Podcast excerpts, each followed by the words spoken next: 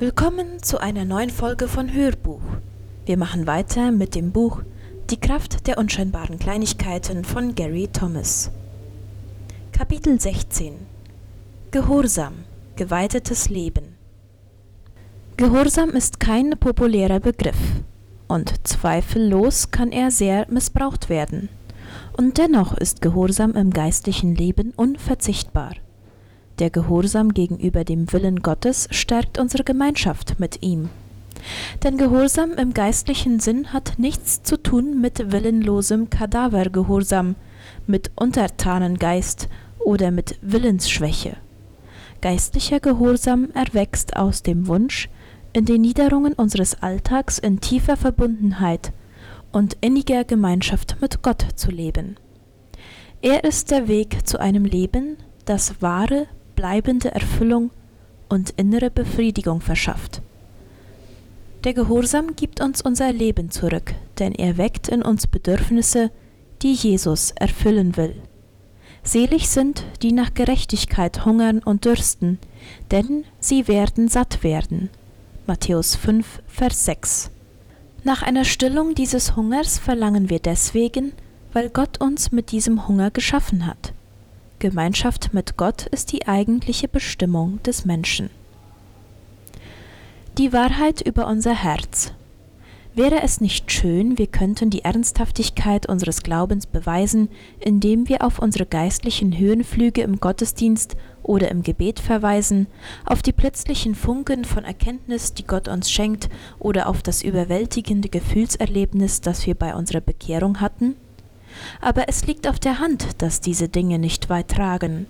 Ich kann meiner Frau zuverlässig zu jedem Geburtstag und Hochzeitstag Blumen mitbringen. Ich kann all die richtigen Worte aussprechen, aber wenn ich nebenher eine Geliebte habe, wird dann irgendwer glauben, dass ich wirklich meine Frau liebe? Oder wird es noch irgendetwas bedeuten, dass ich bei unserer Hochzeit voll Freuden zu Tränen gerührt war, wenn ich zehn Jahre danach ein rettungslos, selbstsüchtiger und nörgelerischer Ehemann bin? Die Bibel hat deutliche Worte über das menschliche Herz zu sagen. Es ist arglistig, ohnegleichen und unverbesserlich, laut Jeremia 17, Vers 9. Paulus betont in 1. Korinther 4, Vers 4, dass sein Gewissen rein sei sei kein Beweis dafür, dass er unschuldig sei. Und dennoch orientieren wir modernen Christen uns vor allem an unserem Gefühl. Solange wir uns gut fühlen, müssen wir auch gut sein. Wenn uns keine schweren Schuldgefühle plagen, bedeutet das, dass Gott uns nichts vorzuwerfen hat. Jesus allerdings spricht über das Gericht. Und da geht es nicht um Gefühle, sondern um Taten. Ganz sicher gilt, die entscheidende Veränderung, zu der Gott uns einlädt, ist die, unsere Seele und unser Herz von innen heraus zu heilen und zu erneuern. Aber das bedeutet keineswegs, dass unser Handeln keine Rolle spielt. Jonathan Edwards betont, die Schrift sagt klar, dass der beste Beweis für die Ernsthaftigkeit unseres Christseins unsere Lebenspraxis ist. Und unser Verstand sagt dasselbe. In dieser Hinsicht haben es New Age-Anhänger leichter. Alles, was man braucht, um dazuzugehören, ist Ernsthaftigkeit und Toleranz. Und wenn man gelegentlich noch etwas liest oder bestimmte Rituale ausübt, die ein inneres Hochgefühl hervorbringen, dann kann man sich als spirituell oder gar erleuchtet bezeichnen. Und es spielt überhaupt keine Rolle, ob sich die Herzenshaltung verändert hat und daraus auch noch ein anderes Verhalten erwächst. Edwards wusste dagegen, als Beweis der Errettung ist die christliche Praxis einer plötzlichen Bekehrung, einer mystischen Erleuchtung oder der bloßen Erfahrung geistlicher Tröstung, um vieles vorzuziehen. Und an anderer Stelle schreibt er, der eigentliche Test, was ein Mensch tatsächlich will, besteht darin zu beobachten, was er wählt und tut, wenn es um eine Entscheidung geht. Die Gottesfurcht besteht nicht darin, dass man im Herzen den Wunsch hegt, den Willen Gottes zu tun, sondern darin, dass man ein Herz hat, das ihn tatsächlich tut. Es ist absurd, so zu tun, als habe man ein gutes Herz, wenn man tatsächlich ein gottloses Leben führt. Oder ein halbherziges Leben. Worauf sich unser Herz eigentlich richtet, wird deutlich, wenn wir mit einer Versuchung konfrontiert sind. Gerade dann stellt sich die Frage, Liebe ich Gott oder liebe ich ihn nicht? Jesus war erfrischend unverblümt, denn er sagte in Johannes 14, Vers 15, Wenn ihr mich liebt, werdet ihr so leben, wie ich es euch gesagt habe. Ich neige dazu, immer eine Entschuldigung dafür zu finden, dass ich nur meinem eigenen Willen folge. Ich war müde, ich war wirklich gestresst. Wenn ich ausgeruht oder besser bei mir gewesen wäre, wäre mir das nicht passiert. Denken wir. Diese Art von Beschwichtigungsversuchen würde noch nicht einmal ein guter Therapeut durchgehen lassen, geschweige denn Gott. Denn die Versuchung trifft uns nicht nur genau dann, wenn wir schwach sind, sondern auch dort, wo wir schwach sind. Noch einmal ein Zitat von Edwards. Wenn wir herausfinden wollen, ob ein Gebäude solide gebaut ist, dann schauen wir es an, wenn es vom Sturm umtobt ist. Ganz ähnlich kann man dann am besten erfassen, wie es um die christliche Praxis eines Menschen bestellt ist, wenn er den Prüfungen der göttlichen Vorsehung ausgesetzt ist. Das Beste, was wir für uns selbst tun können, ist regelmäßig alle unsere Ausreden auszumisten und uns kritisch zu fragen, wie es um unseren Gehorsam steht. Machen wir uns nichts vor. Hören wir auf, unsere Spielchen zu spielen. Seien wir ehrlich mit uns selbst und mit Gott. Wie steht es wirklich um meinen Gehorsam ganz konkret? Verkürztes Leben. Die Neigung zur Sünde erwächst aus der Tatsache, dass wir Menschen mit hungrigen Seelen sind und dass wir uns danach sehnen, dass dieser Hunger gestillt wird. Die Sünde bietet uns eine zeitweise Flucht aus dieser Realität an, einen Augenblick der Erfüllung, der den Schmerz überspielt, dass wir von Gott getrennt sind. Aber darin liegt das Tragische. Diese Erfüllung zieht uns noch weiter von Gott weg und sie bewirkt, dass unsere innere Leere mit der Zeit immer größer wird. Gott hat uns so geschaffen, dass wir Erfüllung nur dann finden, wenn wir nach der Gerechtigkeit streben. Die Sünde kann niemals Erfüllung bringen, aber wir glauben allzu oft, sie könne es doch. Die Sünde, die Versuchung, verspricht stets unser Leben zu bereichern und sie endet stets damit, dass sie es verkürzt. Wer nie Probleme mit Alkohol hatte, wird völlig entspannt in ein Restaurant oder auch in eine Cocktailbar gehen und den Abend genießen. Ein Alkoholabhängiger auf dem Weg zur Abstinenz sollte das lieber nicht so bald versuchen, es könnte ihn überfordern.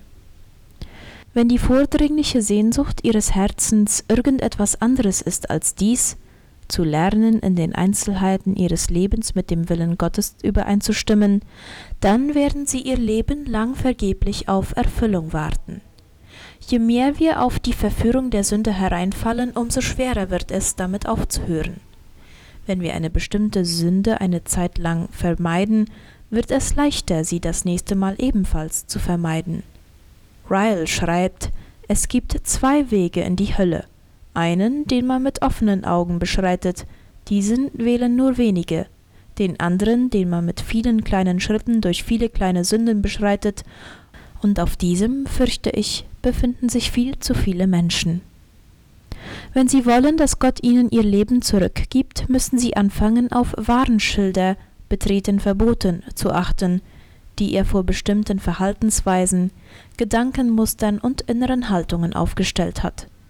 Die Grundhaltung des Gehorsams ist ein Wächter und ein Beschützer, der uns davor bewahren will, uns selbst oder andere zu verletzen und natürlich auch davor, Gott zu beleidigen. Gehorsam verleiht der Seele Kraft. Der Weg zum Gehorsam beginnt im Herzen, dort, wo wir unsere falsche Herzenshaltung erkennen und uns Gott ganz unterstellen. Dabei sollten wir erkennen, dass uns oft unsere nicht hinterfragte Annahme zur Fall bringt. Jedes Bedürfnis, das wir verspüren, müsse erfüllt werden und dass uns dazu alle Mittel recht sind. Verabschieden Sie sich vor Gott von dieser Idee und von diesem Anspruch und geben Sie in sich dem Wunschraum, Gott zu gefallen.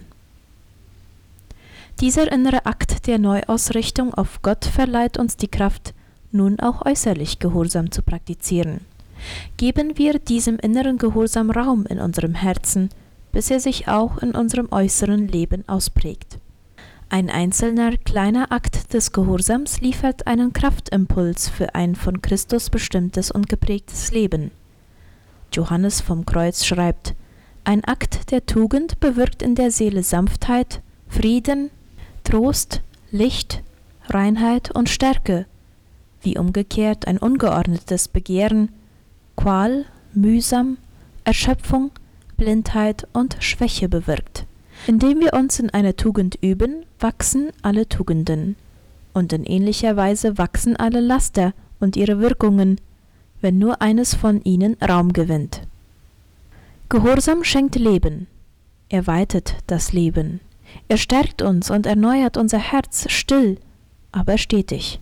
Ungehorsam dagegen raubt uns allmählich unsere geistliche Energie, führt zu Lustlosigkeit und Mutlosigkeit und zieht uns immer weiter von Christus fort. Einfach anfangen. Der entscheidende Schritt zum Gehorsam ist die Abkehr von jeder Form von Selbstbezogenheit. Die Sünde ist in ihrem Wesen eine Besessenheit von sich selbst. Eine Mutter, die ihre Kinder ohrfeigt und anschreit, denkt an ihre Frustration, nicht daran, welche Wirkung ihr Verhalten auf die Kinder haben wird. Wie können wir aber dieser Selbstversessenheit, dieser Egozentrik, die uns anhaftet, entgegentreten? Nicht in erster Linie, indem wir das Böse vermeiden, sondern indem wir uns darauf konzentrieren, wie viel größer die Berufung ist, die Gott für uns hat, nämlich ein Leben der Liebe, der Geborgenheit bei ihm, des Friedens für unsere Seele, ein Leben in Hingabe und im Dienst an anderen. Edwards zieht eine Verbindung zwischen dem Wachstum und der Integrität unseres Glaubens und unserem Wachsen in der Grundhaltung Jesu. Wir sind hier, um Gott zu dienen.